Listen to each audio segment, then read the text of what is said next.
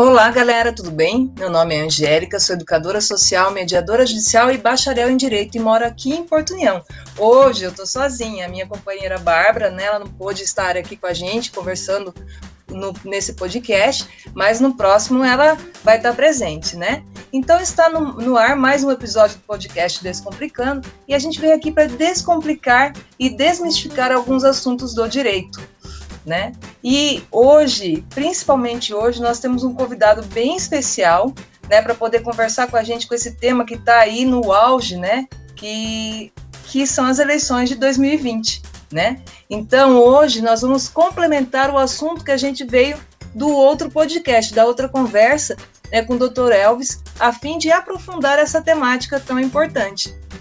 E daí, como a gente quer deixar bem esclarecido as coisas que a gente veio falar, eu vou chamar simplesmente né, o Dr. Elvis para poder se apresentar a vocês e poder iniciar já o nosso bate-papo. Seja bem-vindo, doutor.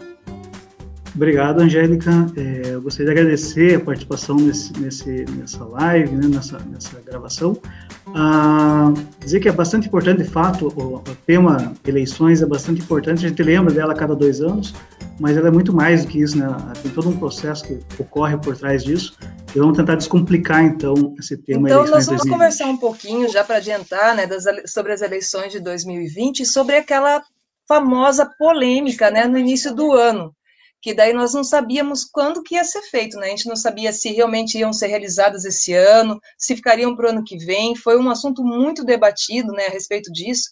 E daí eu convido o doutor para poder conversar um pouco a respeito disso, né? Como que foi todo esse processo? Porque foi é, resolveu fazer uma eleição é, com atraso só de 15 dias, né? Porque geralmente é dia 30 de outubro, né? O, as eleições. E por que que só decidiu esses 15 dias. Se o senhor sabe alguma coisa a respeito disso, sobre essa polêmica, né, que demorou tanto para poder resolver quando seriam as nossas eleições desse ano? Na verdade, houve uma, uma, um atraso, um aumento do, do, do, do calendário, é, foram em 42 dias, Angélica. A gente teve, então, uma dilação um pouquinho maior em relação às eleições em 42 dias, então dá um pouco mais de um mês, né, para a gente conseguir adequar o nosso calendário eleitoral à questão da Covid. Quando a Covid surgiu aqui no, no Brasil, lá é, meados de março, né, que a gente começou a ficar um pouco mais preocupado, ah, inicialmente a gente acreditava que não ia ser, ou não tinha conhecimento de quanto tempo ia durar essa, essa, esse afastamento social que a gente estava entrando, né, essa quarentena que a gente estava entrando. Eu lembro que até eu acreditava que quarentena ia levar os 40 dias, mas de fato passou bem além desses 40 dias. Quando se percebeu que a, questão do Covid poderia ultrapassar um, um, prazo maior do que se esperava e que poderia principalmente atingir as eleições, começou, é, o TSE começou a trabalhar com essa possibilidade é, de mudar ou alterar as datas ou tal um tratamento um pouco diferenciado em relação às eleições de 2020. Uma das sugestões seria, de fato, é, fazer aquela unificação das eleições lá em 2022. Com isso, teria um outro problema mais grave, que seria a manutenção dos prefeitos, dos vereadores, até o ano 2022, né? Uh, a gente tem que pensar que, na verdade, eles estão vinculados com o município até o final de 2020. A partir de 2021, em tese, eles não têm obrigação de continuar a exercer a função pública deles, né? Uh, e a gente teria que, talvez, obrigar eles a, a, a exercer essa função, ou convocar um juiz, chegou-se, inclusive, a possibilidade de a gente convocar um juiz para para ser o prefeito da cidade, até que se fossem realizadas as novas eleições, como é feito em alguns municípios, né, quando falta o prefeito, vice-prefeito, e nós temos problema com os vereadores, isso acaba gerando a chamada de um juiz para exercer a prefeitura. É um caso atípico, uma situação atípica, o juiz não tem essa formação para ser um administrador público, a gente tem todo o conhecimento jurídico que a gente tem que estudar para se formar em direito e passar no concurso, a gente não tem essa, essa formação específica para administração pública, né? E colocar um, um juiz para exercer essa função seria, acho que, meio, é, no mínimo, estranho, né? Para não, não é, pensar em outras situações. Mas, de fato, a gente precisou pensar em postergar o máximo possível sem que adentrasse no ano 2021. Então, é, tentou-se buscar é, o prazo máximo aonde, é, até onde a gente poderia chegar, sem que isso afetasse o ano 2021, ou seja, no dia 1 de janeiro de 2021, já, teríamos, já teremos os novos prefeitos, os novos vereadores que vão exercer as funções deles. Né? A, a eleição, então, a data máxima que a gente conseguiu foi dia 15 de novembro, dia 29 de novembro, do segundo turno, né? E dezembro inteiro, para a gente verificar a questão de prestação de contas, fazer diplomação também dos candidatos, né? Para poder é, começar 2021 da forma mais constitucional possível, sem alterar tanto a Constituição. É possível a gente colocar em 2022? 2022? Era. Só que isso vai gerar mais tran transtorno é, jurídico, não, não é, científico. Na questão científica, a gente também não pode nem. tem que levar em consideração, mas nem tanto, porque eu não consigo imaginar. A gente às vezes pensa, ah, não, mas 2021 pode ser que saia a vacina, pode ser que não saia também. Né? Se a gente for esperar a ciência dizer, ó, a partir de agora está liberado, talvez a gente tenha eleição só em 2030, sei lá quando, né? Não tem como a gente ter uma, uma previsão. Então, a gente está lidando com algo que a gente realmente não conhece, a gente não tem é, é, a gente não consegue manipular direto, é, esse vírus, não, não, tem acesso a muitas informações, a gente sabe que algumas pessoas acabam é, vindo a óbito, outras nem sentem o tal do vírus, então é algo realmente que a gente não tem controle nenhum, não tem possibilidade de, de, de, de adaptar a, as eleições ao vírus, mas respeitando a Constituição, o que diz a Constituição, o nosso limite seria, de fato, dia 31 de dezembro de 2020, e depois disso teria que ter novos prefeitos. Eu acho que estou tentando ser o mais simples possível, Angélica, mas Sim. é mais ou menos isso, né? Até porque, assim, só complementando ainda essa pergunta, ah, se pensou em várias outras formas, a questão do voto em correio, pelos correios, né, foi é, aventada essa possibilidade também, ah, o próprio voto pelo celular também, mas é está muito em cima e a gente não tem muita segurança em relação a isso. A gente vê o que está acontecendo hoje nos Estados Unidos, que em tese é um país bastante desenvolvido, e mesmo assim dá o problema, né, Durante a pandemia, ocorreram as eleições na Polônia, também teve muito problema com a questão do voto pelos correios, é, houve extravio de muitos é, votos, né, então a gente não teve é, uma eleição, talvez não tenha representado exatamente o que a população queria naquela época. E, já são países que têm já é, esse tipo de votação já instituído, né? Se a gente for pensar, os Estados Unidos já tem essa opção do voto pelo correio, né? Então, e mesmo assim, das complicações, e mesmo assim se fala muito, né? Eu estava vendo até uma reportagem agora há pouco que já foi é, afastado a ideia do recurso, né? Que o Trump está tentando fazer em relação aos votos pelo correio, né? Já foi afastado o primeiro pedido. Então, imagine nós, né? Numa situação totalmente diversa como o doutor falou, em relação até à própria Constituição, porque a Constituição não prevê essas situações, e daí, mesmo que seja um ato emergencial, ia ferir muitos pontos da Constituição, muitos pontos mesmo, até em relação ao tempo de cargo do prefeito ou vereador, né, porque dentro dela está estabelecido os quatro anos com reeleição, né, é, os cinco anos era quando não havia reeleição, então seria muito fora, né, do que a gente está habituado aí, até preparar toda essa mudança seria bem complicada, né? Nós conversávamos ontem isso com o professor Boldori, né? E, e, do mesmo jeito que não há uma evidência científica, né, de quando teria essa possibilidade de uma vacina ou como esse contágio acontece, realmente até para poder se organizar bem difícil, né?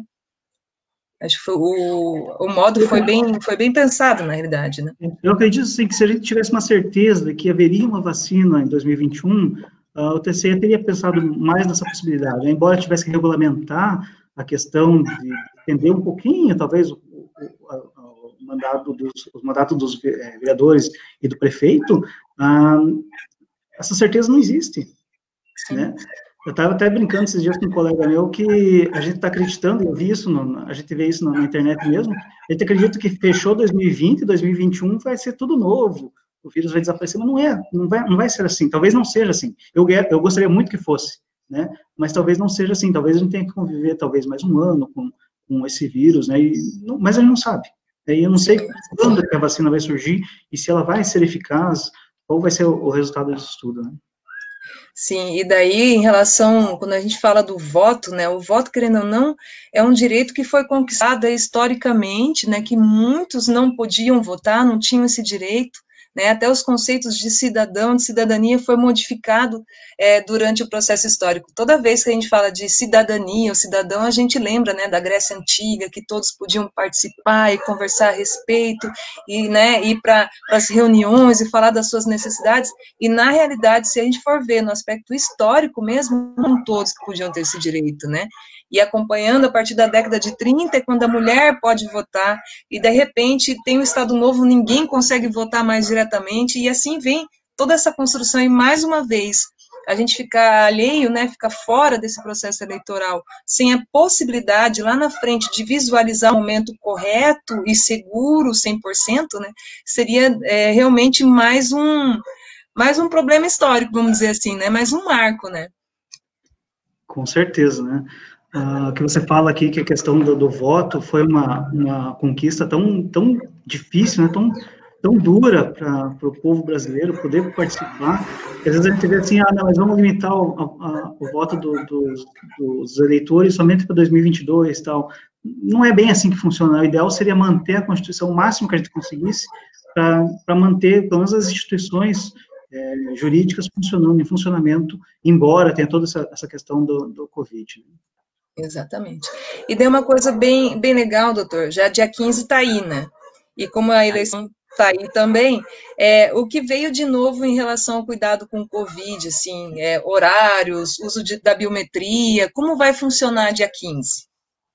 Então, a, o dia 15 vai ser uma data especial para a gente, aqui em União da Vitória, na, nas cidades aqui do, da região, a gente só vai ter o primeiro turno, então as eleições vão ocorrer somente no dia 15 de novembro, para as cidades que tiverem segundo turno, Curitiba, Ponta Grossa, é, Cascavel, Londrina e Maringá, ah, ocorrerá ainda o segundo turno dia 29 de novembro, ou seja, tem mais uma preocupação ainda da Justiça Eleitoral em relação a isso, né?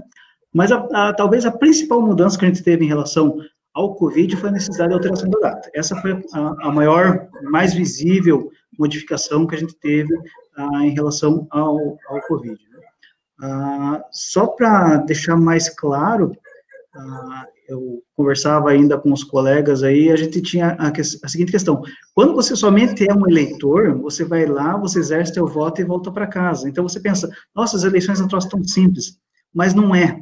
Né? A partir do momento que você passa a ser mesário, você vê, não, mas não é assim tão simples.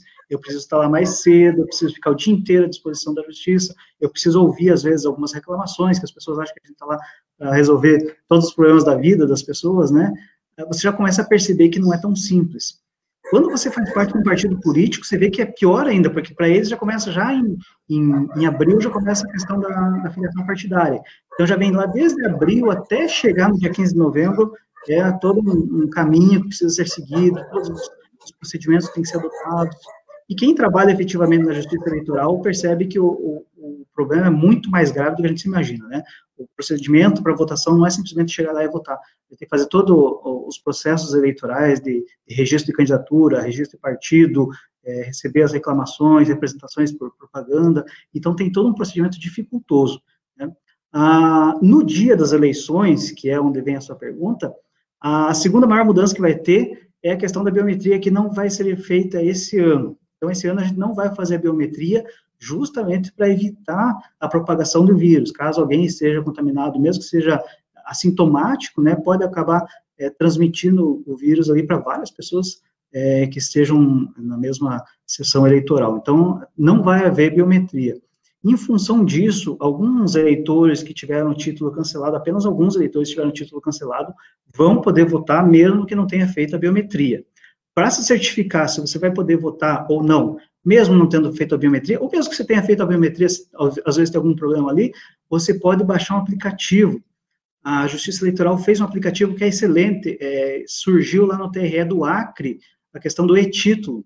O e-título é um documento muito bom, ele é bem completo, ele tem todas as informações, ele tem um mapa para você chegar até o teu local de votação. Então, se você precisar saber onde é que você vai votar, baixa ali o aplicativo, são poucos dados que ele exige, ou o número do título do eleitor, ou o CPF, mais os dados para conferência, né, e você consegue ter acesso a, ao local de votação, inclusive, se você não estiver no local de votação no dia, você pode justificar pelo próprio e-título, né. O e-título também serve para verificar se você está apto a votar, então, caso você não esteja apto, ele já vai te informar, olha, você infelizmente não vai poder votar por tal motivo, já dá um motivo ali para você. Né? E, de qualquer forma, ele também serve como sendo o próprio documento. Né? Ele traz a foto do, da, do, eleitor, então ele pode ser utilizado, inclusive, como o documento oficial de votação. Né? Caso você tenha perdido o título ou esqueceu de levar ah, algum documento oficial com foto, desde que o teu e-título tenha foto, ele pode servir, então, para como sendo o documento oficial para poder realizar o seu voto. Né? Ah, além disso, ah, nas eleições de 2019, é, a gente vai usar álcool gel, vai disponibilizar álcool e gel tanto antes da votação quanto depois da votação. Infelizmente, a gente não pode fazer a, a limpeza do equipamento da urna eletrônica, porque ela não é adaptada para isso, não posso ficar esperando é, álcool ali a cada, vota, a cada voto que seja depositado nela. Então, a gente vai, é, preferiu fazer a higienização das mãos com álcool gel tanto antes quanto depois é, da votação. Né? Então, esse procedimento vai ser utilizado. A outra questão é a questão da máscara. Infelizmente, a ordem nossa veio lá do TSE, é não permitir que ninguém vote sem máscara. Então, todos os eleitores devem comparecer com máscara. Se não comparecer com máscara, infelizmente, não vai poder é, realizar o direito de voto. Né? Então, a gente é, sugere, não, a gente recomenda que todo mundo utilize uma máscara, venha já com máscara, porque se não tiver de máscara, não vai poder votar. Isso é muito importante. Ah, eu sei que isso está bem difundido, porque quem vai em mercado, quem vai no comércio local, já sabe que não pode entrar se não estiver de máscara. No dia das eleições vai ser a mesma coisa, né? A gente pede a paciência, a colaboração de todos os eleitores, que saibam disso, né? Para você circular na rua, você já precisa de máscara. Então, no dia das eleições, se não tiver de máscara, não vai poder votar. A gente recomenda ainda que seja é, o, o, eleitor já venha com uma caneta. Vai ter caneta lá, porque a gente precisa fazer a assinatura no, no cartão, de, no livro de votos, né? Então, lá quando você faz o, o livro, você vai fazer o teu voto, você vai ter que é, assinar lá o caderno de votação. Se você tiver com a tua caneta, é melhor, você vai poder assinar sem precisar compartilhar essa caneta. Se não tiver, claro, a gente vai ter uma caneta lá disponível para todo mundo, mas quem quiser dar uma maior garantia, uma maior segurança, leva a sua própria caneta. Né? Dois pontos aqui específicos em relação ao dia das eleições. Esse ano as eleições vão começar às 7 horas da manhã e vão até às 17 da noite. Né? Esse horário, das 7 da manhã até às 10 da manhã, a gente está reservando para o público com mais de 60 anos. Né? A gente, a gente é, pede para a população, para os eleitores, que evitem, se não tiver nesse, nesse acima de 60 anos, né, se não for eleitor acima de 60 anos, evite esse horário, deixe esse horário mais para o pessoal mais com mais de 60 anos, que são aqueles que precisam de fato, né? É claro que, se você comparecer lá no, nesse horário, você vai poder votar, né? Mas a gente só pede, por favor, que seja respeitado esse horário para os maiores de 60 anos. Se você estiver acompanhando também é, alguém que tem mais de 60 anos, você vai poder votar sem problema nenhum, né? A ideia é deixar um reservado, o máximo possível, deixar esse horário reservado para as pessoas com mais de 60 anos, né? No dia das eleições, a segunda recomendação que a gente faz é, é eu sei que a gente tem o costume de levar a criança para votar, né, para ver o pai votando, tio votando, quem for, mas nesse ano a gente recomenda que não seja é, levado as crianças. Vão sozinho, porque assim a gente já tem ideia de que as filas vão ser maiores, até em razão do distanciamento de metro, dois metros de cada um dos eleitores, né? Então as filas vão ser maiores, vai ser um pouquinho mais sofrido, né? Então evita levar criança. Não leva criança, a não ser que não tenha quem deixar, mas evita ao máximo levar é, criança no dia das eleições. Vai lá, vota e vai e a gente recomenda que vá embora. Evite aglomeração ali no, no local de votação, seja antes do teu voto, seja depois do teu voto. Vai só fazer isso, se for possível, já circula. A gente tem, que receber outras pessoas também para fazer, para poder votar, né? E quanto mais mais aglomeração tiver ali, pior vai ser para a gente. Então, a gente só pede para que fique o tempo necessário para o voto, né? Evite ficar muito tempo lá além do necessário. Para agilizar, a questão da biometria, de fato, nas últimas eleições, ela tem atrasado um pouquinho a eleição, além de a gente evitar o contágio por meio do, do, do, digital, a gente também vai evitar, ao a gente não utilizar a biometria, o processo tende a ficar mais rápido, né? Vai ficar mais célere, porque aí é só o, o mesário digitar ali o título do eleitor já libera a urna para votação. Então, não utilizar a urna, de, a, a, biometria, de fato vai auxiliar bastante, vai tornar a eleição mais rápida, né? Para deixar ainda mais rápido, a gente recomenda que o eleitor leve anotado no papelzinho o número do, do vereador que ele quer votar, o número do, do prefeito que ele, votar, que ele quer votar. A ordem é justamente essa, o primeiro voto é o voto do vereador, o segundo voto é o voto do prefeito, né? Então, já anota ali não leva no celular, porque a gente não vai poder, não vai autorizar a utilização do celular durante o voto, né? Ah, o voto ele é sigiloso, então você não pode utilizar o voto, não, não, pode utilizar o celular no momento da votação. Esse negócio de fazer selfie durante a votação, ou tirar foto do número do, do candidato que você digitou, isso primeiro é proibido, é crime, né? É crime você tirar foto, fazer selfie ali na cabine de votação. E segundo, não vai poder utilizar o celular, então leva anotado no papelzinho o número do, dos seus candidatos, né? Acho que essas são as principais recomendações, né, para fazer o pedido das eleições. E muita paciência, de fato, uh, o eleitor, quando chegar no local de votação, tradicionalmente a gente já sabe que tem muita fila, né, é, não sei como é que foram nos anos anteriores para cada um de nós, mas eu sempre tive uh, o azar, ou sei lá o que que é, de chegar e a fila está imensa. Com certeza ela vai estar tá muito maior, né, é, porque o distanciamento entre os eleitores é maior. Né? Então, infelizmente, vai depender muito da paciência do eleitor, mais do que o normal, né? A, a, essa paciência a gente vai pedir, por favor, para que os eleitores tenham. São dicas bem importantes, doutor. Primeiro, tecnologia ajudando de novo o processo eleitoral, né? Primeiro, que nós somos um dos únicos países do mundo, né? Outros vieram só depois a usar a urna eletrônica, que agilizou muito o processo eleitoral, principalmente na contagem de votos, na velocidade, até mesmo em alguns problemas, né, que tinham de, de desvio de votos, aparecendo votos diferentes, né, aquela história toda, além do e-título, né, o quanto é importante esse, esse documento digital hoje, que as pessoas podem baixar e agiliza muito o trabalho, até mesmo na percepção se ele pode votar ou não, né, que isso é bem interessante. E eu achei muito legal em relação à ausência, né? Eu não posso ir votar hoje, eu consigo fazer o processo pelo, pelo digital também, né? Acho muito, muito interessante isso mesmo, porque às vezes eu não consigo chegar a tempo na minha cidade para votar, não consigo, né? Estou em trabalho, estou em viagem, e muitas vezes perdia de justificar no dia e não conseguia justificar nunca mais. Né, demorava, perdia tempo, depois não conseguia fazer. E digitalmente, achei fantástico essa opção, né? E... Só, só um ponto importante para ressaltar em, relação à justificativa pelo título, ele só vai servir se você não estiver no teu domicílio eleitoral, né? Então, no caso, se tiver em Porto União e você vota em União da Vitória, você vai poder fazer a justificativa pelo próprio título. Se estiver em outra cidade, é, a utilização dele é ótima, porque não precisa nem da justificativa. O próprio aplicativo, ele tem um sensor GPS, ele sabe em qual cidade você está. Então, ele sozinho já consegue identificar que você está fora do seu domicílio eleitoral e já aceita a justificativa ali no dia, na hora mesmo da eleição. Além do que você evita ir até uma fila, frequentar uma fila para poder justificar o seu voto. Né? Exatamente. Mas quem não conseguir fazer digitalmente, consegue fazer presencialmente como era feito antes, né? Chegue numa, numa zona eleitoral mais próxima, leva o seu título de eleitor e faz ali, né, a justificativa de não, não poder estar no momento no seu endereço eleitoral, né? Que é importante para que não dê aquele todo aquela dor de cabeça depois, né? Se você não conseguir fazer pelo aplicativo e-título, mesmo assim, você pode fazer pela própria página do, do TSE. Então, a, a, ordem que a gente recomenda é justamente essa. Primeiro, tenta pelo e-título. Se não conseguir, se não der certo, vai para o site do TSE, lá vai ter o, o local para você fazer a sua justificativa, né? Ah, se não der certo, daí sim você vai comparecer é, numa zona eleitoral de, é, pede para que compareça diretamente ao cartório, que vai ter lá o pessoal todo preparado para isso. Evite ir numa, numa, num local de votação para não ter que aumentar ainda mais a fila, né? É, é, procura ir lá no cartório eleitoral.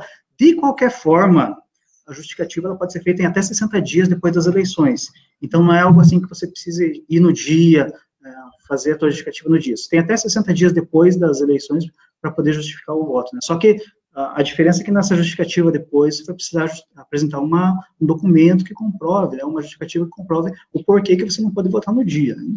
Exatamente. Mas o primordial também é seguir as orientações do doutor, né?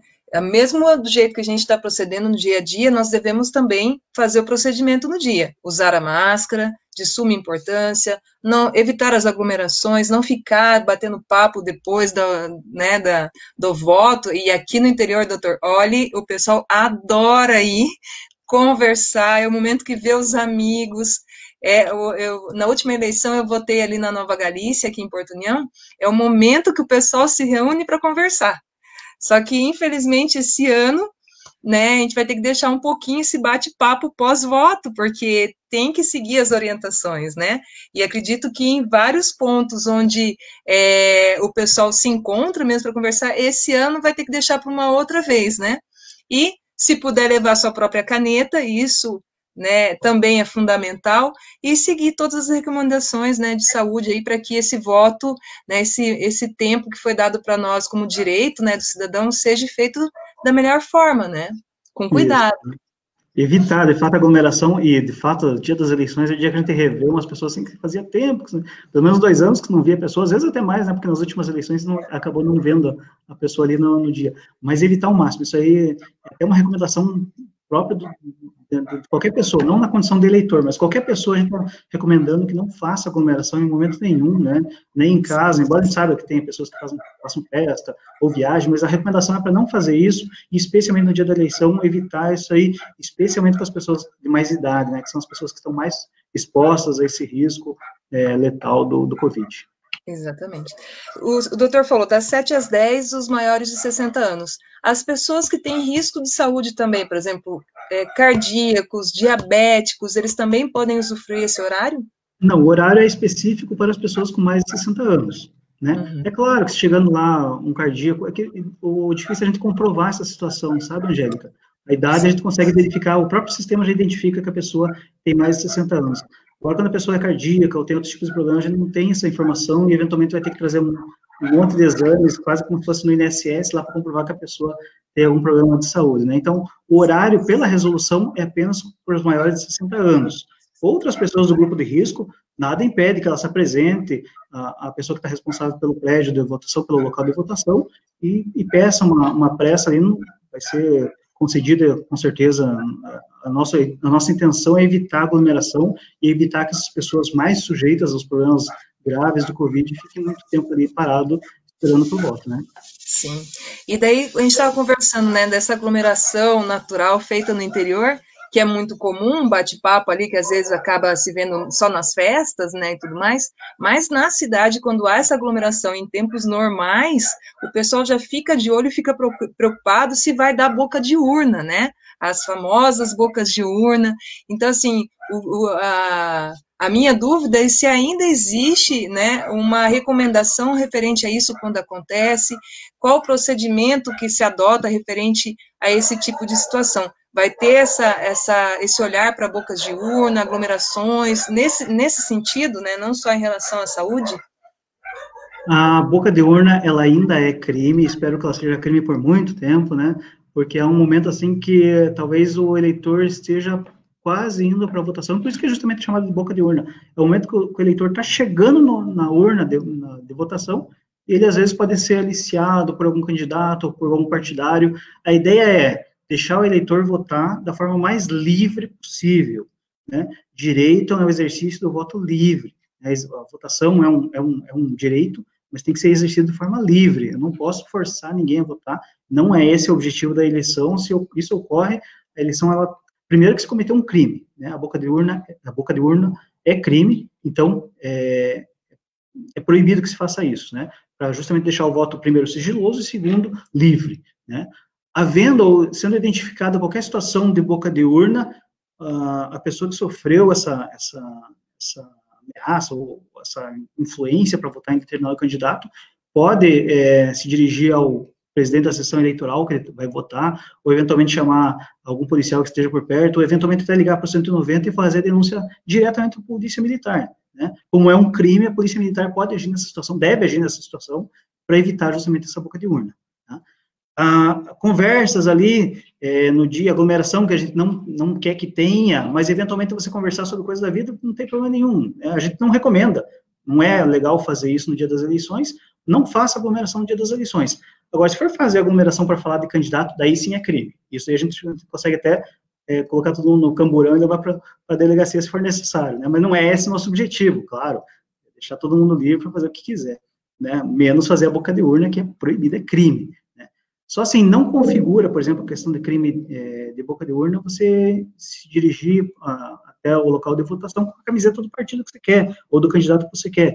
Isso não é boca de urna, não é considerado boca de urna. Então, você pode estar com a camiseta do teu candidato, você entra silenciosamente e de forma individual, entra, realiza o teu voto e vai embora, né? O que não pode é você entrar com a camiseta do candidato e começar a falar o nome dele ou o número dele, e isso configura já boca de urna, né? Ou então você vai lá, vota e continua na frente do, do local de votação com a camiseta, isso também é considerado boca de urna. A distribuição de santinho, que é bastante comum, isso também é considerado boca de urna. Né? Acho bem interessante sempre avisar que ninguém nessa eleição de, é, pense em dar voltinhas no camburão da polícia, nada de se aproximar a essas pessoas, né? Não é o que a justiça eleitoral quer, não é o que as pessoas querem, até mesmo porque não pode ter aglomeração nem dentro do camburão, né, doutor? Então, que as pessoas dê o direito, né, das pessoas votarem com liberdade, né, exercer o seu direito do voto, aquilo que a gente falou, foi tão difícil conquistar esse direito, né, porque antigamente não era sigiloso o voto, né, tinha o voto, o famoso voto do cabresto, né, que todo mundo conhece, então já que a gente conquistou isso, é um direito, né, então fazer de toda a força do mundo para não perder, né, a gente sempre tem que ter a garantia dos direitos mesmo. E uma coisa bem legal que a gente sempre põe em discussão e a gente pergunta, principalmente para os adolescentes, para os jovens, né, a relação da diferença entre o voto branco e nulo. Porque às vezes eu vou votar para o meu prefeito, vou votar para o prefeito, mas eu estou muito insatisfeito com os candidatos que estão ali. E daí eu penso, eu voto no branco, eu voto no nulo. branco, qual é a consequência do branco? Qual é a consequência do nulo? O doutor podia explicar para nós isso, para poder o pessoal já ir esclarecido o que fazer no dia da eleição? Vamos lá, então. Ah, primeiro, de fato, como você falou, ah, o voto foi conquistado com muita dificuldade. Não foi algo simples, não foi algo fácil, foi muito dificultoso, né? As mulheres, principalmente, sabem muito disso, né? E você conquistar um voto para depois deixar o teu voto em branco seria meio que contraditório, né? Você, em tese, não poderia nem exigir alguma coisa do Estado se você está votando em branco, se você é, não, ou se você anulou o teu voto. Né? Basicamente, a diferença entre o voto branco e o voto nulo é que o voto em branco, ele, antigamente, antes da Constituição de 88, ele permitia que esses votos fossem colocados no candidato que vencesse as eleições. Então, de fato, ele era mais um voto de, de concordância, ou da pessoa que não tinha nada a perder, ou que está ali, não, não tem nenhum candidato é, a, que, se, esteja à sua vontade, mas ele concorda com qualquer resultado. O voto em branco significa justamente isso, né? Eu não vou escolher ninguém, mas qualquer um que ganhar para mim, eu estou satisfeito. Então, era por isso que o voto em branco, antes de 88, ele era dado para o candidato que vencesse. Venceu as eleições, ganha mais um bônus lá, que são os votos em branco, né? Já o voto nulo é um voto de, de revolta, é um voto de não concordar, é, de estar insatisfeito com o sistema, com alguma coisa, você não concorda. Antigamente, eu lembro quando a gente fazia a, a contagem dos votos, e o voto era feito na forma de papel, né, a gente tinha aquela urna pilona, que a gente depositava os votos, e no dia seguinte, no mesmo dia, a gente já começava a fazer a contagem dos votos, demorava às vezes uma semana para contar todos os votos. Ah, e o maior, eh, o voto nulo era aquele que as pessoas às vezes chegavam até colocar uma ofensa, um xingão, escrever um palavrão ali no voto para dizer, oh, não estou satisfeito com, com, nada disso aqui. Né? Não estou satisfeito com nenhum candidato, não estou satisfeito com, a situação do Brasil, eu estou revoltado com a vida. Então, esse é o voto nulo. A diferença, então, é justamente essa. O voto em branco seria aquele voto de conformidade, eu aceito qualquer candidato, enquanto o voto nulo é um voto de revolta. Isso até 88 tinha uma diferença, porque o voto branco contava, enquanto o voto nulo não conta. Né? A partir da Constituição de 88, nenhum dos dois votos conta. Tanto o voto branco quanto o voto nulo não tem efeito nenhum na eleição, porque eles não são considerados votos válidos. Né? Então, eles são totalmente descartados. Se mesmo assim, depois de todo esse convencimento que a Angélica fez, que eu fiz também, de vocês votarem, exercer o direito ao voto, você quiser votar em branco, quiser votar em nulo, para votar em branco, existe um botão específico na urna ali. Está escrito branco, basta você apertar branco, a tela ali vai mostrar que o voto vai ser dado em branco e você confirma. Né? Se você quer votar nulo, basta digitar qualquer número ali que não esteja associado com nenhum partido, é, por exemplo, 00 ou 99, que não estão associados a nenhum partido, ele vai, a tela da, da urna vai informar que o voto é nulo, você confirma e pronto, votou nulo, né? Bom que não tem como escrever nenhum palavrão hoje em dia, mas de qualquer forma, continua a possibilidade de você votar tanto em branco quanto em nulo, mas saibam que nenhum dos dois votos vai contar para as eleições, não vai alterar o resultado das eleições, e tem uma, uma fake news que diz que quando mais de 50% dos votos forem nulos, tem que anular a eleição. Isso não existe, tá? Isso é uma fake news, não é verdadeira essa informação. Então, por mais que a gente chegue em 90% de votos nulos, quem fizer os 10, quem levar os 10% vai acabar levando a eleição com só 10% de votos. Então a gente recomenda que exerça seu direito de voto, não anule, não deixe em branco, vote sempre em, em favor de algum candidato, de algum partido. Já ia, já ia brincar com o doutor, porque quando eu era criança, tinha esse mito aí, olha, você não quer que tal candidato seja eleito, 50% mais um de nulo, ninguém entra e faz nova eleição. E a gente ficava torcendo, porque a gente acreditava naquilo, né? E daí o doutor já vem esclarecer que não tem isso, se só 10% votar, essa pessoa vai entrar de qualquer forma, só que que coisa mais desagradável ter 10% de pessoas querendo você lá, que triste também, porque aquilo, por mais que às vezes eu não sou satisfeita com a pessoa, ou 100% com o que ela, que ela falou, tem algo ali que a gente pode ver funcionando e a gente pode exigir também, né, doutor? Existem várias formas da gente exigir pós-eleição daquele candidato dele realmente fazer o que ele prometeu, fazer cumprir a sua palavra, fazer cumprir a nossa necessidade, né?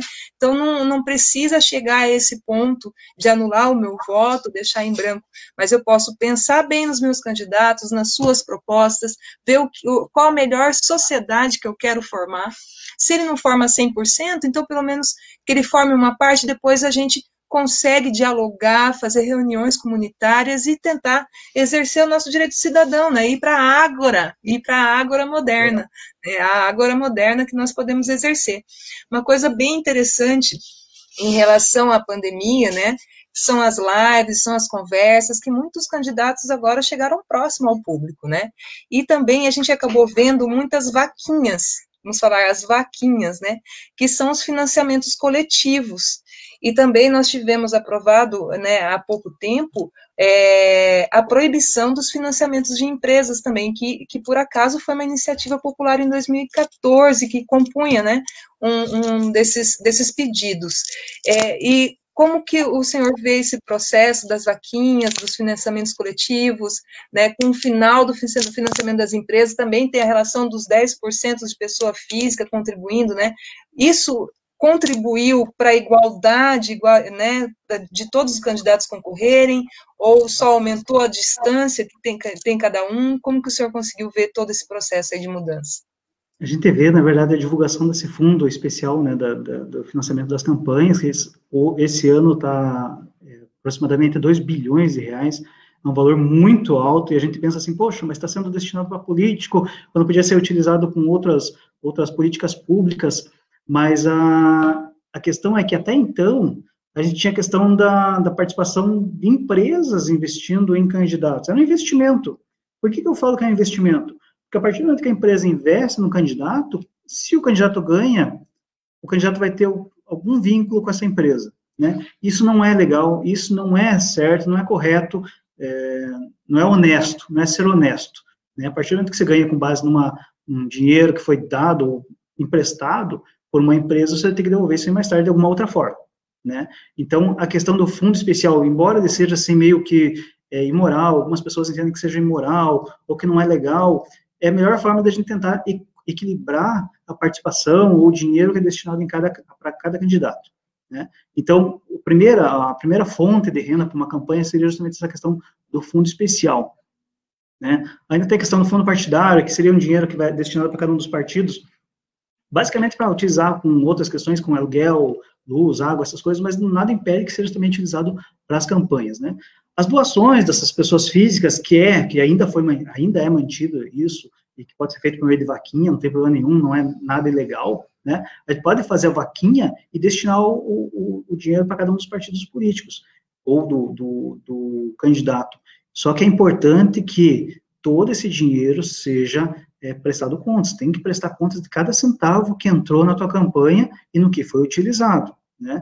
Se a gente vê um determinado candidato com com muitas, muita propaganda, ou muitos é, eleitores, camisetas, essas coisas, é, tem que tomar atenção porque ele deve, deve, ter um gasto grande. Se lá na prestação de contas não aparecer, não aparecer esse gasto, alguma coisa aconteceu. Né? Tem alguma coisa errada nessa história. Né? A gente consegue ver mais ou menos o que, que o candidato está gastando, isso vai ter que ser prestado contas mais adiante, né? Em relação às pessoas físicas, elas podem fazer as doações, não tem problema nenhum, desde que esteja limitado aos 10% em relação à renda bruta declarada para a Receita Federal do ano 2019. Né? Não tem lógica eu ter ganho um valor X no ano 2019 e, e dar o dobro desse valor para um candidato. Da onde que surgiu esse dinheiro? Não tem como, né? Então, existe uma limitação na lei, a lei fala em 10%, esses 10% tem que ser respeitado também. O próprio candidato ele também pode utilizar do dinheiro próprio dele, mas também está limitado aos 10% em relação ao gasto que ele poderia ter na campanha, né? Ah, Para prefeito aqui no da Vitória, o limite de gastos um prefeito é 447 mil reais, Então, um candidato a prefeito ele pode utilizar dinheiro próprio até 44 mil reais aproximadamente, né? E para vereador são 36 mil reais, é o limite, não é que ele vai gastar isso aí, né? É o limite que ele pode gastar. Eu sei que é um valor bastante alto, bastante considerável, mas não significa que todos os vereadores receberam esse valor, não é isso. Pelo amor de Deus, não, não interprete dessa forma. É o limite que ele pode gastar, né? É o limite que ele vai poder prestar contas depois mais tarde. O vereador ele pode gastar até 36 mil reais, não, não que ele ganhe alguma coisa da, da justiça eleitoral, não é isso que a gente está falando. Né? Mas do dinheiro dele, desses 36 mil reais, 10% pode ser dinheiro próprio dele. Mais do que isso, tem irregularidade, ele vai ter que é, ver de onde que vem esse dinheiro. Né? Então, dessa forma aí, tem que tomar bastante atenção, até porque as eleições não acabam no dia das eleições. Vai ter toda a prestação de contas mais tarde. A gente tem um sistema bastante é, eficaz na verificação desses, desses gastos que foram feitos, né? A gente tem acesso a, a aplicativos aí da Receita Federal para mais ou menos ver quanto que foi o, o gasto de cada um dos, dos, vereadores ou quanto que cada um ganhou no ano de 2019 para poder doar os 10% no 10% para cada candidato. É muito bacana, porque, como eu estava comentando doutor, é uma iniciativa popular que foi feita com a finalidade de eleições limpas, né, que vem numa crescente aí para realmente possibilitar o quê? Que a Justiça Eleitoral acompanhe todo o procedimento do candidato, para não se ligue a empresas, né, porque senão a gente vai dever eternamente um favor a alguém que vai querer atingir seu próprio interesse, né, e o bacana das, da, do processo eleitoral, né, de, da própria Justiça Eleitoral, são as modificações que ela teve é, de uns anos para cá, Inclusive, eu estava vendo um documentário na, no Porta Curta Petrobras, muito bom é, essa plataforma, é, chamado Índios no Poder, que ele fala das eleições de 2014, onde os índios é, pedem mais vagas e mais pessoas representando eles no poder principalmente dentro do Congresso. Então, traz todo um trabalho a respeito disso. E a gente vê nesses, nos tempos para cá também aumento de representatividades, né? No caso das mulheres, que o TSE está com uma propaganda fortíssima em relação a mulheres no poder, e agora em relação aos negros. Então, assim, o que eu queria do, do doutor é o esclarecimento como que funciona essa legislação e com qual intuito que ela veio, né? Com qual propósito que ela veio realmente. A questão das mulheres, vamos separar aqui pela, por cada uma das questões aqui, né? A questão das mulheres, elas ganharam direito, de voto em 32, né? Ah, hoje, veja, tanto tempo depois disso, a gente vê que são pouquíssimas as mulheres que participam do processo eleitoral, né? Ah, numa das reuniões que eu tive com partidos políticos, uma das, das candidatas até tinha falado assim, não, é, a gente vai conseguir angariar várias mulheres, vamos tentar deixar 50% de homem, 50% de mulher, mas quando ela foi no campo mesmo para tentar é, chamar as mulheres, ela percebeu a dificuldade que existe na, em chamar mulheres para participar, participar do, do, processo eleitoral e também do, do, próprio executivo, do legislativo, se for o caso, né?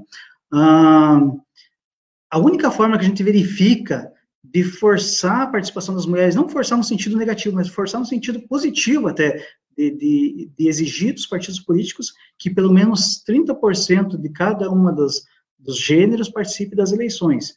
No caso específico do União da Vitória, nós temos 13 cadeiras para vereador, então cada partido político pode indicar até 20 candidatos. Desses 20, é, 30% tem que ser de um ou de outro gênero, né? No caso, então, cada partido poderia apresentar, por exemplo, 20 candidatos, pelo menos desses 26 tem que ser ou homem ou tem que ser mulher, né, para tentar equilibrar o máximo possível. O ideal é que fosse 10 homens e 10 mulheres, 50% a cada. Nós tivemos partidos conseguiram chegar nessa porcentagem, isso é ótimo. Para mim, acho que é, é, a maior prova que a gente consegue, de fato, é uma participação maior das mulheres, né? A questão da participação das mulheres, ela tem uma questão um pouquinho mais peculiar, porque, primeiro, que é um ambiente que talvez seja meio avesso às mulheres, mulheres ah, mas política não, não é nem da mulher, qualquer pessoa, às vezes, ah, não, política não é comigo, embrulha o estômago, é uma coisa que eu não gosto, não quero me meter com política, né? E talvez isso nas mulheres seja mais forte. Ah, só que, quanto mais mulheres participarem, isso vai gerar um incentivo muito grande para as outras mulheres que estão, é, talvez só observando ou só acompanhando. Talvez lá no fundo a mulher tenha uma vontade de participar, mas ao medo, ah, não, mas nunca teve uma outra mulher que fez isso, tal é ótimo, tá? Quanto mais gente, quanto mais mulheres estiverem participando e quanto mais mulheres forem eleitas, isso vai gerar uma reação em cadeia que nas próximas eleições vai aumentando, vai aumentando, até o dia que não precisa mais de uma lei para dizer, olha, 30% tem que ser de mulher, ou 30% tem que ser de homem. Né? Isso vai ser ótimo, vai chegar num ponto, eu espero, de coração, que a gente chegue num ponto que a gente não precisa mais de lei, porque as próprias mulheres vão, vão querer participar, vão exigir lá 50%, não é nem 30%, 50% que elas têm direito de exigir lá na participação das eleições. Né? Em relação ao... Oi? E é muito, cortando um pouco, doutor, é muito interessante, né, o quanto a própria mulher não visualiza o seu papel político até dentro da própria família. Se a gente for pensar todas as responsabilidades, organização, administração e participação política em reuniões de escolas que mães fazem, por si só, elas já deveriam se considerar grandes políticas, né? Porque isso se, se a mulher só exerce a função é, de mãe em casa, que já é complicada, porque toda a organização do lar, e, né, a gente fala, a gente brinca, né? Tem, tem uma propaganda até que mostra que a mulher vai tentar um emprego depois de vários anos fora do mercado de trabalho. E ela, no primeiro momento, ela pensa, vou falar que eu só sou do lar fora. Só que depois ela pensa, pera lá, eu sou dona de casa, o quanto eu fiz? Organização da minha família, administração dos bens, administração da economia, participação política nas escolas, isso sendo basicamente isso. Imagine a mulher, né, que está sempre em rodas de conversa falando sobre seus direitos, né, falando, reivindicando as relações de igualdade. Então, a mulher por si só ela é muito política. Ela só precisa acreditar nela, né? É, é bem isso. E, e, daí, em relação aos negros, como o doutor já estava falando, eu cortei, né? Na verdade, a mulher só precisa abrir os olhos, né? Ela tem essa, ela, talvez ela tenha essa noção na cabeça dela, mas ela não acredita um pouco, só falta abrir os olhos ela sabe que ela é capaz, ela, todas as mulheres são capazes, né? Ah, mas, assim, é, talvez seja um, algo que o Brasil esteja precisando, né? É mais uma necessidade do Brasil do que das mulheres participarem, né? Eu acho que o Brasil como um todo, município, estado, o próprio país mesmo, a gente precisa de mais mulheres na política, em qualquer lugar, né? lugar da, da mulher onde ela quiser, né? especialmente na política, que seria, acho que, o lugar ideal, assim, para elas poderem é, servir de incentivo às outras mulheres também, né, cada vez mais é, a participação das mulheres. Em relação aos negros, a legislação não prevê nenhuma situação específica em relação a eles, né? A única situação que foi colocada recentemente foi a questão da participação dos negros, o acesso dos negros a esse fundo eleitoral, né, o fundo partidário. Ah, o TSE deu uma decisão dizendo, olha, tem que reservar uma porcentagem da, do dinheiro para os candidatos negros, né? tem que ser um valor proporcional ao número de candidatos. Eu tenho só dois candidatos, tenho um, vamos supor, 100 mil reais para gastar, é 50 mil para cada um. Não importa se for negro se for branco, mas se for negro, tem que ser respeitada essa, essa proporcionalidade do valor destinado aos candidatos negros, né? Só que o TSE, na verdade, ele foi um pouquinho medroso, melindroso, né? Ele tentou deixar isso aí só para as eleições, nas próximas eleições, em função de um artigo que a gente tem na Constituição Federal que diz que a gente não pode alterar o processo legislativo no meio das eleições, não pode alterar as regras do jogo no meio do jogo, né? Então não seria útil, não seria bom a gente aplicar essa regra para esse ano. O STF foi muito além disso, falou, não, isso aí tem que ser aplicado imediatamente. Né? O STF foi muito mais efetivo, muito mais é, pontual e disse, olha, a partir desse ano, de agora, inclusive, desse momento, ah, tem que ser reservada essa cota para os negros, né, da participação no, nos fundos é, financeiros de cada partido, de cada campanha. Né. Então, a, a, partir desse ano, já da decisão do, ST, do, do STF, é, uma DPF que foi colocada lá, a partir dessa decisão da DPF, é obrigatório, não é facultativo, é obrigatório a reserva proporcional de dinheiro em relação aos candidatos negros. Em relação a essas minorias é, dos negros, no entanto, no entanto, não existe essa, essa previsão legal de cotas, por exemplo, nem para indígenas, é, a cota da, de, das mulheres é, é reservada apenas para as mulheres, né? Não existe nenhuma outra tipo de cota, somente para as mulheres ou em relação ao gênero, é, ou outras é, outras classificações aí que a gente consiga atingir. Mas a reserva para uh, do dinheiro tem que ser reservado da forma proporcional a cada candidato. Isso tem que ser respeitado, isso é uma questão de, até de igualdade né, entre os candidatos. Não tem esse negócio de a gente, ah, o partido gosta mais de um determinado candidato, ou aquele candidato tem mais chance de ser eleito, vamos destinar o valor todo para ele. Isso aí não pode, né? isso é proibido e tem que ser respeitada essa proporcionalidade. É, foi uma mudança muito positiva, é aquilo que, realmente traz a equidade como eh, verdadeira, né? Porque todos têm agora é, um valor destinado que auxilie a fazer a promoção da sua campanha. E nos tempos de hoje, utilizando todas as mídias sociais para isso, é Facebook, é Instagram, para poder divulgar o seu trabalho, suas ações, suas falas, né? E eu acredito que uma pandemia, com o caos que veio, ela está trazendo uma possibilidade de fala e escuta muito grande. Querendo ou não, a gente tem que olhar lá no fim do túnel que existem coisas muito positivas. Mas o problema de tudo isso também são as fake news, né, doutor? São é, as campanhas aí falsas, os ataques falsos, notícias, né, é, vindas de qualquer jeito, divulgadas de qualquer jeito. É, sobre as fake news, como vai ser, como está sendo o, a análise do, do TRE, do TSE? Ah, o TSE está preparado especificamente para fake news. Né? Ah, ele tem um tratamento bem específico em relação a fake news.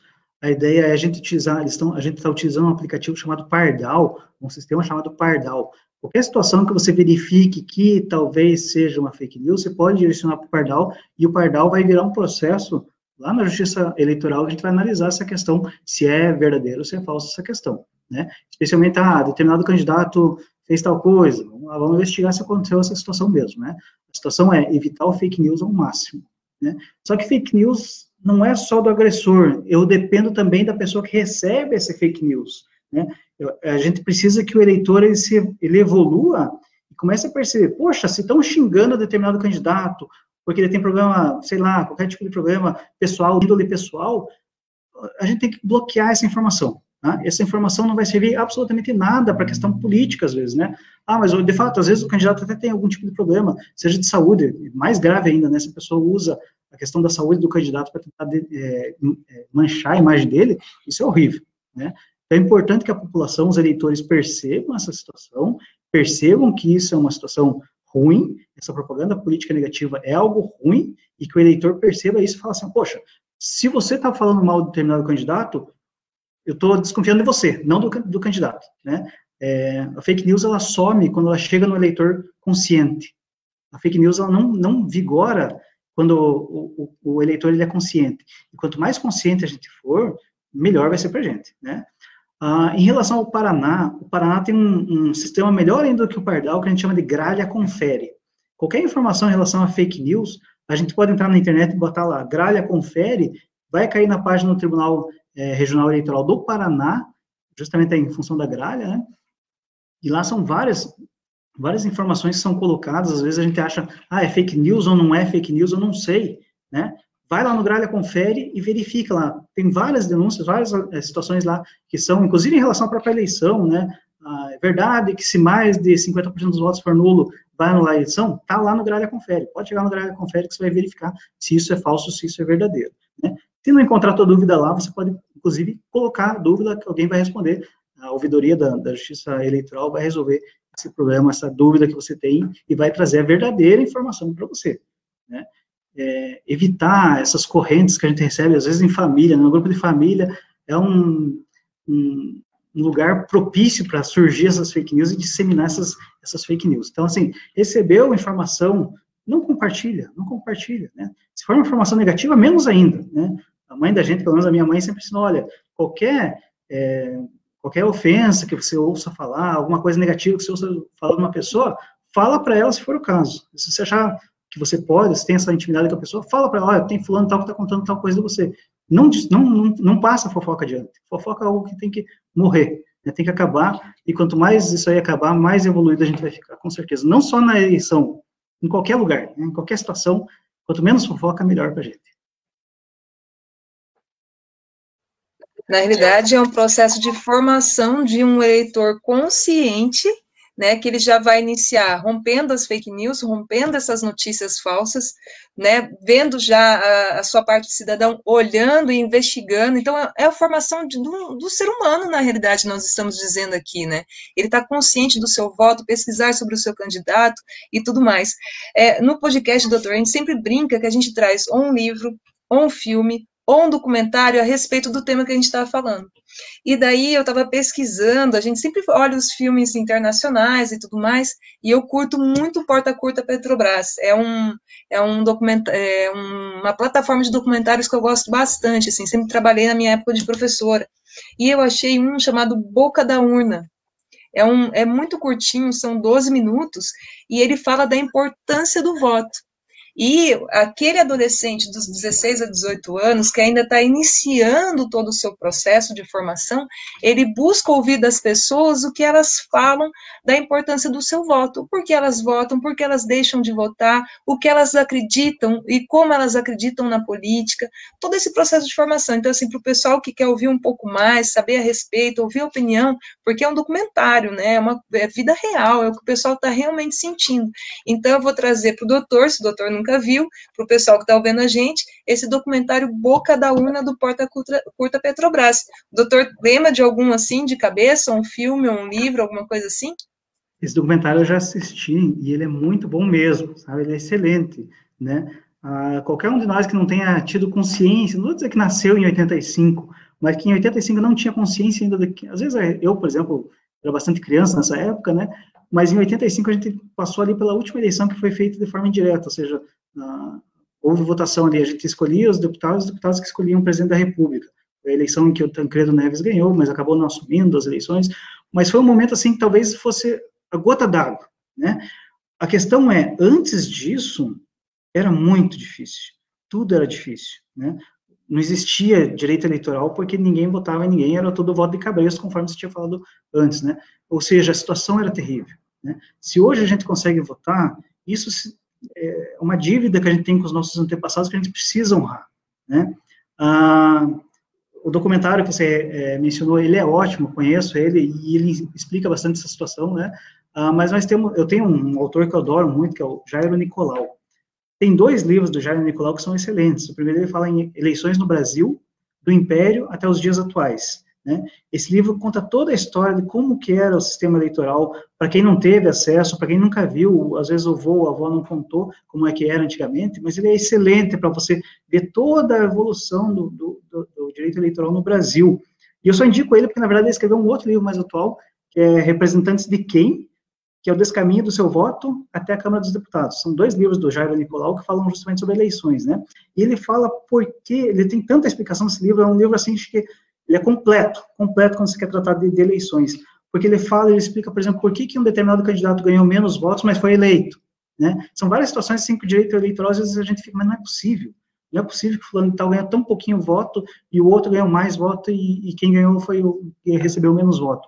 Esse livro é excelente porque ele explica tudo isso, sabe? Como é que formaram as coligações, qual é a ideia das coligações entre os partidos. Me parece que, ah, mas tal partido tem uma ideologia totalmente diferente do outro e se coligaram. Por que, que isso acontece? Ele explica no livro, né? Ele chega a dar, inclusive, algumas ideias de como aperfeiçoar o sistema eleitoral brasileiro. Então, os dois livros, tanto Eleições do Brasil, do Império aos Dias Atuais, quanto Representantes de Quem, do Jairo Nicolau, são excelentes.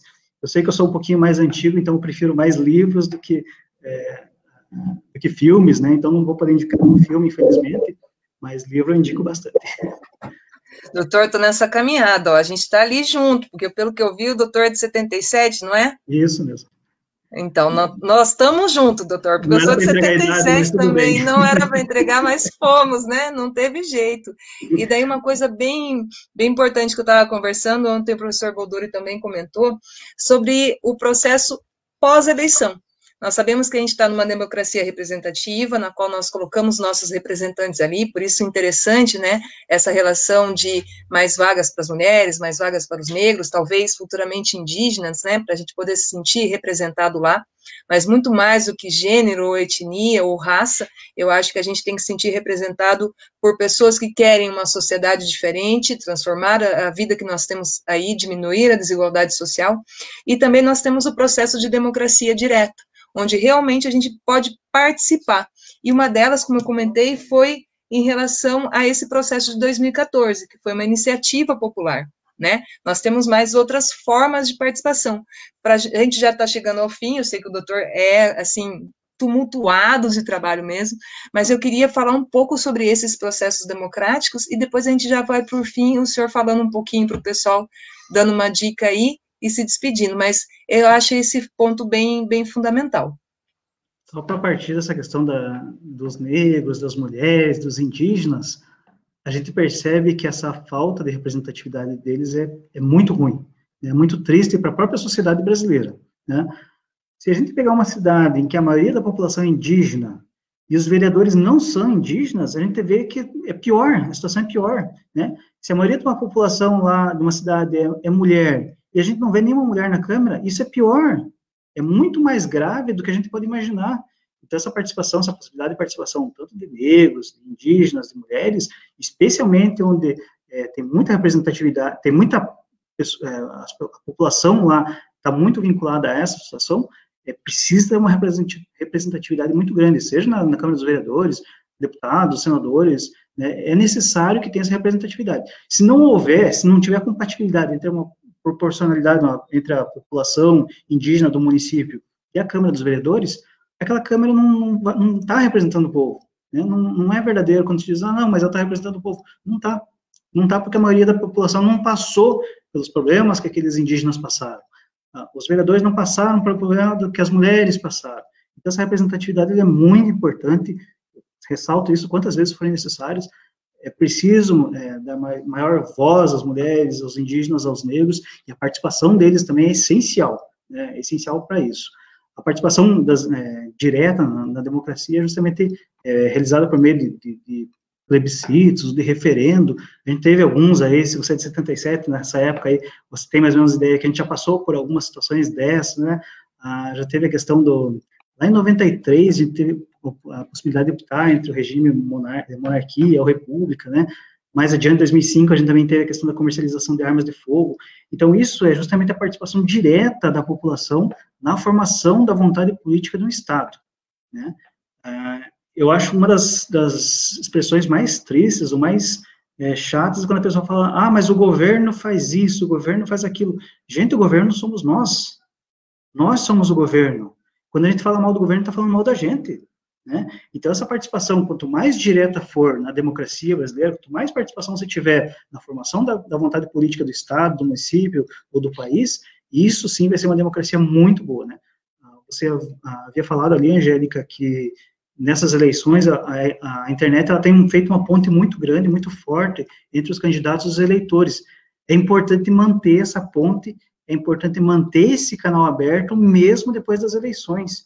Né? Se o candidato te mandou um WhatsApp falando, ó, oh, vota em mim em tal data, salva o número do candidato ali, porque se ele for ganhar, é aquele, é aquele número ali que você vai entrar em contato com ele. Se ele não responder, se ele bloquear, você vai lá na Câmara dos Vereadores e vai bater na porta dele e vai falar, olha, eu votei em você e eu exijo que você tome determinada providência. Né? Exijo que, você, que, a, que a, as leis sigam, o município siga nesse sentido. Né? Ah, mas está faltando remédio lá no postinho de saúde. E isso é obrigação da gente exigir.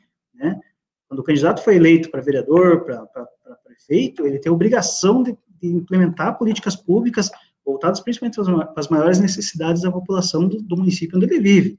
Né? Se não tem saúde, se não tem educação, se não tem segurança, eu posso cobrar, eu tenho o dever de cobrar isso aí dos representantes, né? Ah, eu posso, a participação política me permite que eu me candidate, mas se não quiser me candidatar, eu posso escolher um representante para mim. E esse representante tem obrigação de cumprir a minha ordem, né?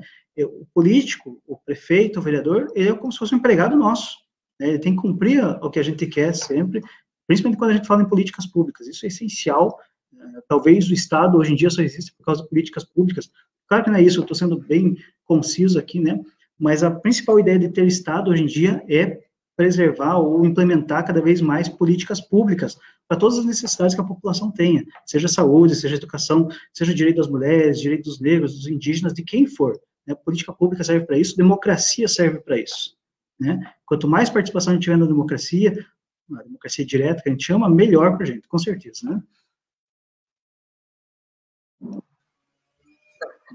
É fundamental, a gente sempre fala das iniciativas populares, das pessoas se organizarem, conversarem nos seus meios, tentarem bolar projetos de lei, levar né, isso às câmeras, né, para a parte do legislativo, para que a vontade seja feita, né, realmente vinda do povo. Eu acho que é a melhor participação é, que nós podemos dar, né? Ou cobrando daquela pessoa que a gente elegeu, ou fazendo essa nossa parte também, porque a gente não precisa só deixar na mão do, do legislativo, né, fazer isso. Eu vejo que a, ah, o meu bairro precisa de alguma mudança, da minha vida em comum precisa de uma mudança, por que não começar a escrever uma, um projeto de iniciativa popular, né, doutor? Eu acho que nada impede, né? Muito pelo contrário, na realidade. Com certeza, a iniciativa popular hoje que talvez seja o instrumento, o maior instrumento que a gente tem de democracia efetiva, né, do, do cidadão, é justamente essa participação dele na, na formação da decisão política do, do, do município. Né? Esse, essa necessidade que você tem de buscar o teu representante ali, não é assim tanto uma necessidade, seria ideal, né? Você votou na, naquele candidato, ele ganhou as eleições, ele tem a obrigação de prestar o serviço que ele se comprometeu a fazer, né? Ele, ele tem que dar saúde, ele tem que dar educação, tem que dar é, asfaltamento se for necessário, o que for necessário para a população, a gente precisa disso, tem que ser cumprido, né?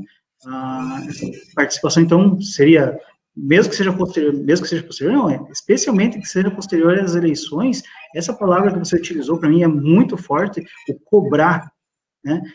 Eu, eu elegi o meu candidato, escolhi o meu candidato, eu vou cobrar dele, não é você votar, o problema talvez no Brasil seja algo mais histórico de você votar como se fosse uma competição. Ah, mas o meu candidato ganhou, eu sou o melhor porque eu escolhi o candidato que ganhou. Não é assim, as eleições não acabam nas eleições. Uh, o teu direito né, de, de, participar da formação política do Estado não acaba no dia da eleição. Né? Isso não é uma competição, isso não é uma concorrência, mas não é um, a escolha de quem é o melhor candidato. Isso são quatro anos que a gente precisa cobrar efetivamente de cada um dos vereadores. E mesmo que você não tenha eleito o vereador, você tem, você tem o direito de chegar a, em qualquer um dos vereadores que estão lá compondo o Poder Legislativo Municipal, ou mesmo prefeitos, tem direito de chegar lá e exigir dele que sejam feitas, implementadas políticas públicas voltadas para o município. Doutor, tá muito bacana a nossa conversa. Acho que a gente viria, assim, iria muito além. Conversa é muito bacana conversar com alguém que tem o conhecimento a respeito, né? E o doutor é, tem uma fala muito simples, que é o que a gente precisa e que é o que o podcast é, traz, falar de uma forma simples para que as pessoas possam entender o que está acontecendo, principalmente dentro do direito, né? E, e o que eu peço para o pessoal, peço para o doutor até, é ouvir o nosso podcast lá no Spotify, ouvir com atenção, pensar nesse momento eleitoral que nós temos agora, ouvir novamente o professor Boldori e, e, ver o que ele falou, principalmente em relação ao papel político de cada cidadão, ouvir hoje né, o que o Dr. Elvis tem a dizer, e mais tarde eu vou editar e vou colocar lá no Spotify e vou divulgar para todo mundo, quem quiser saber mais coisas né, sobre todo esse processo eleitoral. Então eu agradeço a participação do Dr. Elvis, eu queria saber se o Dr. Elvis quer deixar uma palavra para o pessoal, né? Mas eu já agradeço desde já. E foi um prazer. Também é uma honra poder participar desse, desse, dessa, desse podcast, né? É, poder contribuir bastante ah, para descomplicar um pouquinho mais essa questão das eleições de 2020. Eleições são sempre complicadas, 2020 é um pouquinho mais complicada ainda, ah, mas tentar descomplicar o mais, deixar o mais acessível possível. A participação do povo tem que ser cada vez mais forte, mais, mais acessível, né? É, em relação aos eleitores, eu vou pedir muita paciência de vocês no dia das eleições. A gente está fazendo o possível e o impossível para tentar deixar o mais rápido possível, o mais sério possível, para evitar qualquer tipo de disseminação de, de, contaminação de Covid. Mas a gente precisa muito da colaboração de vocês no sentido de ter muita paciência no dia das eleições, né? Ah, os mesários estão vindo. É, nunca se teve história Nunca se teve na história do Paraná tanta participação de mesário voluntário, ou seja, o Paraná conseguiu preencher praticamente todos os cargos de mesário com base em, em, em pessoas que voluntariamente se inscreveram para ser mesário. Isso para nós é um orgulho muito grande. Né? Eu, na condição de juízo, só tenho a agradecer é, a cada um desses mesários, esses voluntários que, que participam, é, passam, perdem, às vezes, um domingo inteiro é, só lá recebendo é, votos, né? digitando número, recebendo votos e tal mas essa, esse, essa entrega que vocês fazem para nós significa muito, né? Esse suor que vocês deixam lá no domingo de vocês, para a gente é, é, essencial, a gente vive disso. Né? Isso é, é a nossa maior, maior incentivo de que, de fato, a justiça eleitoral está chegando nas, nas, populações que mais precisam dela, né? E vocês, como mesário, na condição de mesário, estão auxiliando muito nisso. Se não fosse por vocês, a justiça eleitoral não conseguiria fazer praticamente nada, nada, né? Nem teria mesa de recepção de voto. Então, em relação aos mesários, eu gostaria de agradecer muito. Em relação à Angélica, eu gostaria de agradecer muito pela participação aqui nesse, nesse podcast. Pedir paciência para os eleitores, mas não tenho paciência na hora de cobrar não depois, porque é um direito de vocês. Exatamente isso. Então, pessoal, até o próximo podcast. Obrigada por ouvirem aqui, o pessoal que está olhando no Facebook, mas espero que compartilhe para o pessoal ouvir lá no Spotify, ouvir o nosso áudio hoje. Foi muito importante a fala.